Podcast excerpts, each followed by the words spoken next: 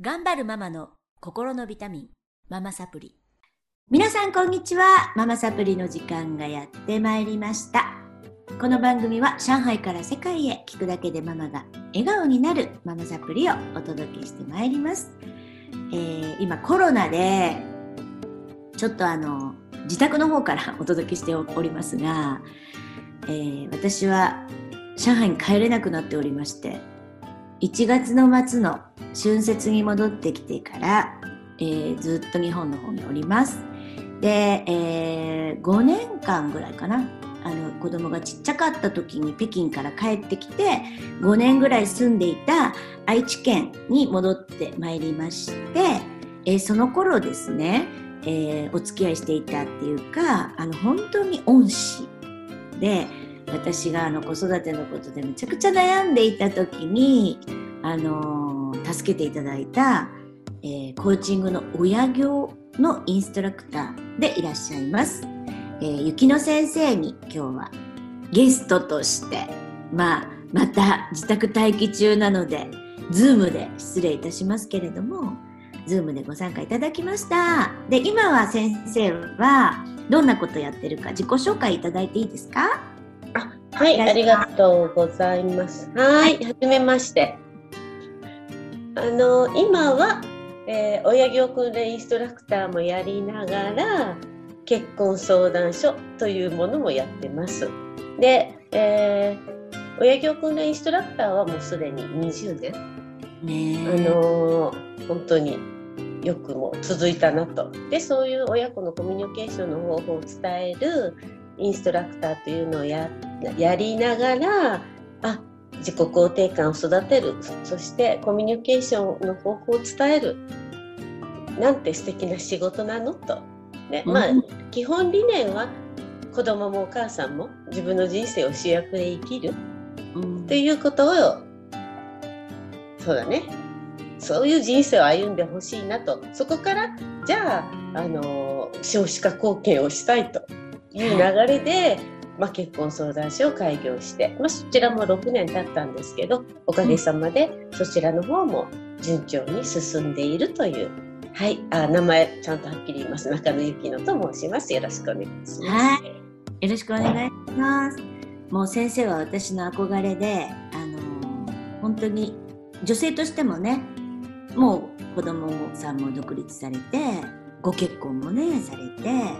もう本当に先生の人生を今は生きられて。先生っていうのもあれですよね、ゆきのさんの人生を、もう女性としての人生もね、すごく素敵に歩まれてて、やりたいことやって、旦那さんにサポーター一番の味方になっていただいて応援していただいてもう本当に言うことないね人生を歩まれてるんですけどももう私もこれ、えーここに帰ってきたのが9年ぶりですね、9年2011年に出て行ったので出て行ったって上海行ったので9年ぶりなんですけど帰ってきたらむちゃくちゃ懐かしくってもうあー子供たちとこの公園によく来てたなとかあーここで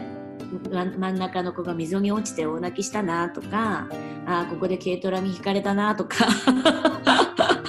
ここでローラーブレードで川に落ちたなとかいろいろな本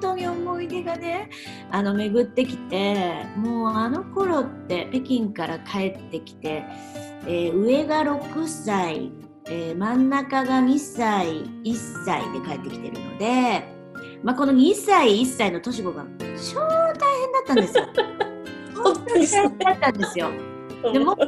一人になると涙が出てくる止まらなくなるくらい、まあ今思うとね一人で3人育てるって、えー中国に行ってみてすっごい感じますけど無理。だって手は2つしかないんだもん。その一人一人のこうこうあんなわさわさしてじっとしてない子たちを見るのも目も2つしかないし手も2つしかないしもう本当にいっぱいいっぱいのところでやっていてそんな中もう私は親業がなかったら生きていけなかったと思うんですけどある先生とは何で出会ったの？性教育。性教育。そうそうそう。そう。そう。があるよってお友達から聞いて、まあ、先生その頃からねなんか詩であの喋ったりなんか学校に喋ったりいろいろされてご活躍で。でそこに行った時にあの親業っていうのがあります。親というのも異業ですっていうねアメリカのトマス・ゴードンさん。のものがありますっていうことで即申し込んだんですよね私。覚えてます？覚えてます。即申し込んであの頃ファックスでそうそう。ファックスが来てなんか手書きのなんかここに振り込んでくださいみたいな で私ともう一人のお友達でもしていただいてからのお付き合いなんですけど懐かしい。懐かしい託児もねあってそうそう。公民館でやっていて、あのなんてあの至れり尽くせりなんだろうって思いもう私もその映画に行くのがすごい楽しみで子供たちもそこで託児で見ててもらってちょっと景色が変わって、お子さんたちが遊んでもらうのも楽しみでもうどっちもウィンウィンのとってももう健康心が健康になれる本当にありがとうございました。いえいえ。もうあの時の京子ちゃんの 思い出すわ。わさわさぶり。でもね、あの時私性教育の講演会やって、はい。あのーあの時30人ぐらい私の受講生が集めてくださったんだよね。まあ性教育って言いながら命の大切さを伝えたいっていうのが基本理念だったんだけど、もうね、今日やっぱり私一人一人の顔を見て話すので、京子ちゃんはすっごいこの眼差しが熱かったのは今でも印象的。うん。ね当に。そうでわこの子はすごいものを持ってるなってでもすごい苦しんでるんだなっていうのが肌で感じ取れた。うん、ございます。そうそう。それで時を得て、私が先生と同じような、まあ、親業の要素も取り入れたり、あとは習ったコーチングの要素だったり、心理学の要素だったり取り入れたママサプリっていうのを立ち上げましたってご報告した時に、先生が、あ、やると思ってたよ。全然違和感ないっておっしゃってくれたんですね。うん、あ、そうなったんだねっておっしゃってくれたのすごい嬉しかったです。ああそうなんだ。だってそう思ってたもん。ねえ、でもあの頃は本当に知らないことだらけで、うん、やりたいそんなことは全然思わなかったんですけど、うん、やっぱり、うんとだろうな孤独で子育てをしている中で、うん、ずっと思ってたのはお友達に言ってもこれは子供のタイプが全然違うので、そのアドバイスってもしかしたら、えっと真反対の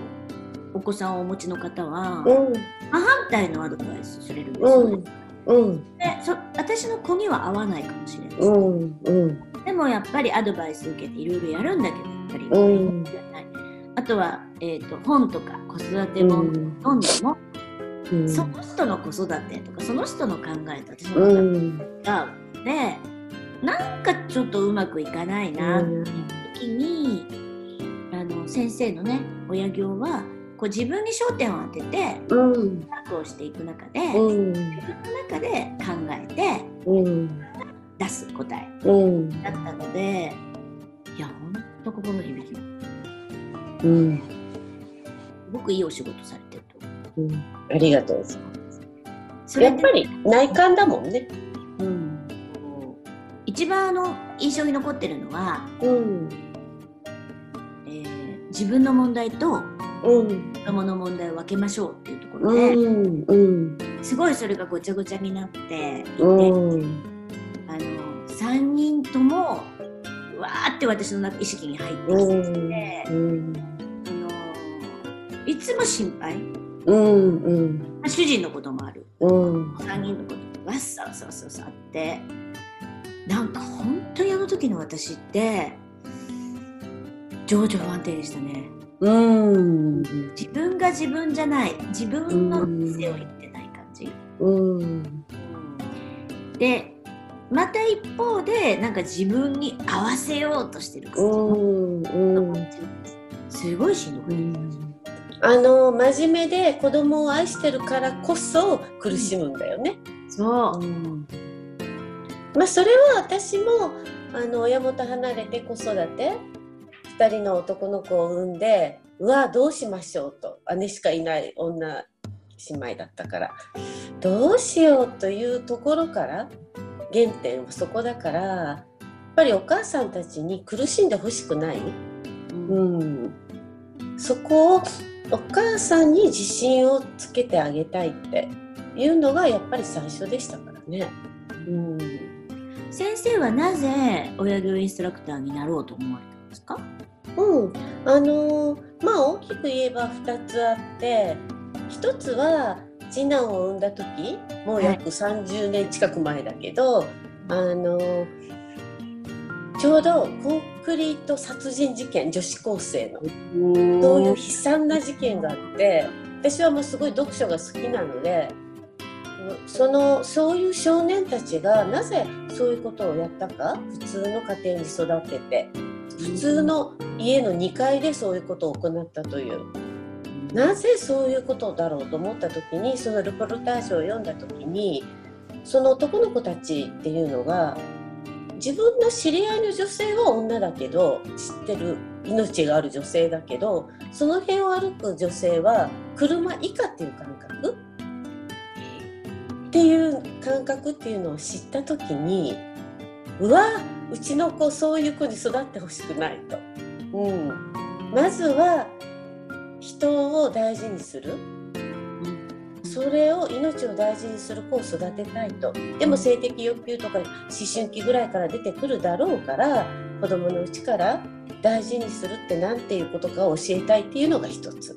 であと今度は次に子供が小学校ちょうど長男が小学校2年ぐらいの時に、まあ、愛知県の西尾市で中学2年生がこれ私講演会もう今まで20年間毎回講演会で行ってるんだけどあのいじめで自殺したんだよね。ありましたね。うん、でその時にまあちゃんとした家庭の子供でいじめた子たちだってちゃんとした家庭の子。でその子が遺書を残して実施したっていうでそれが、まあ、せっかくね縁があって生まれた親子なのに子供が苦しんでる時にその気持ちを聞いてあげられないなんてなんて切ないのって思ったのね。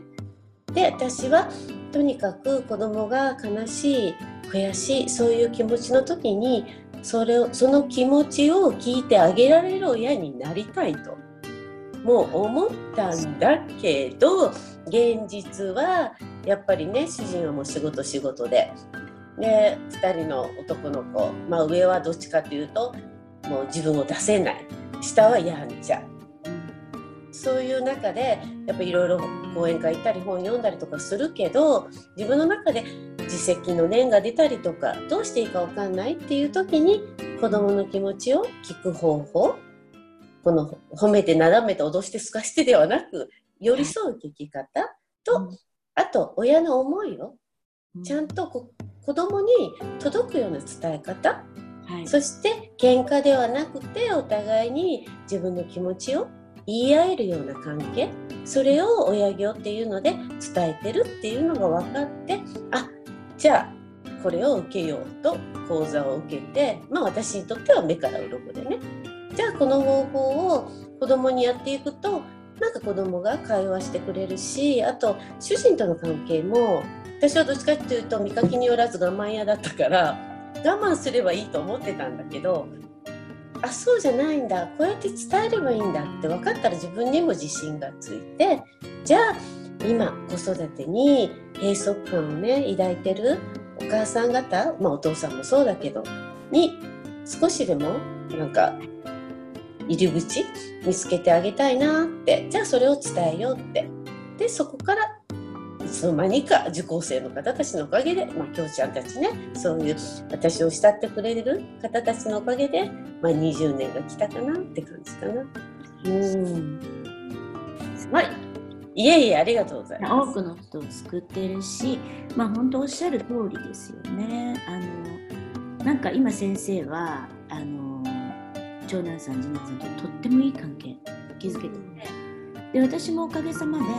長男次男三男と多分心本音を話せる関係。うんでもこれ難しいことだと思うんですよ。うん。そうなることって多分あの自然にならないと私は思う。うん。っていうか、うん。相性もあるし価値観の違いもあって、うん。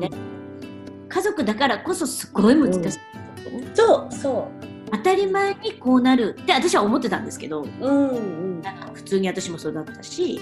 だけどそれをやってくれた両親ってもうすごくやっぱりいろんなねうん。あの局面があってこういうふうに言ったらどうなんだろうとか、うん環境にやってみたらこの子に合うか合わないかとか、まあ、いろんな選択肢の中で、うん。なんか、うん、こう育つことっていうのが当たり前じゃない時代じゃないですか。うんうん。多分あの悩んでらっしゃる方もたくさんいらっしゃる。うん。だけど多分どこから始めても遅くはなくてうん。きっとあの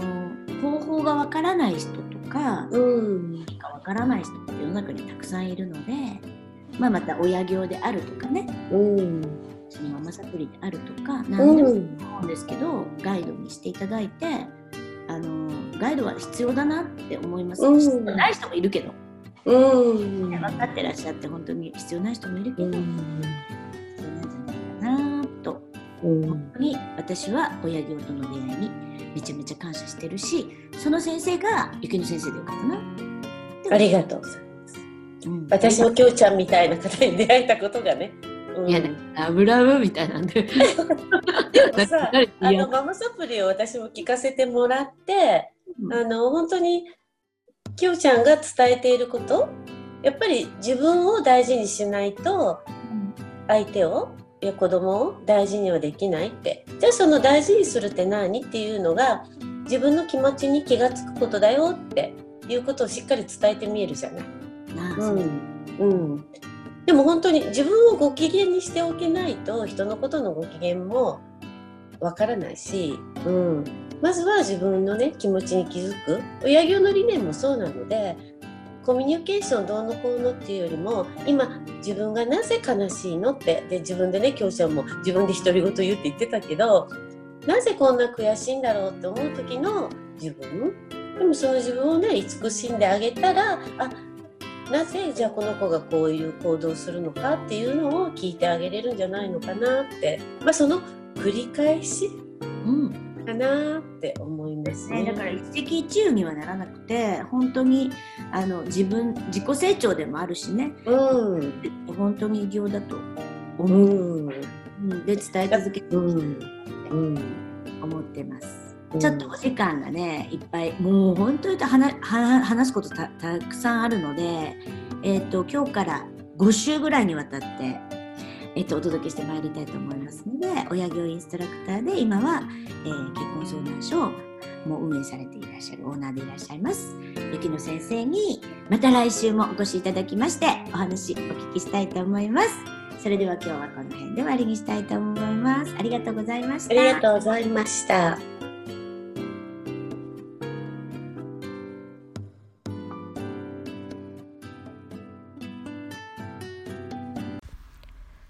いかがでしたか？あなたが笑顔になっていただけたなら最高です。お子さんやパートナーシップのお悩みをズバリ解決。音声ガイド付き、あなたと家族の素質診断をなんとなんと無料でプレゼントしています。タイトルをクリックして詳細欄からお申し込みください。聞き逃さないようチャンネル登録もお願いしますね。それではまたお会いしましょう。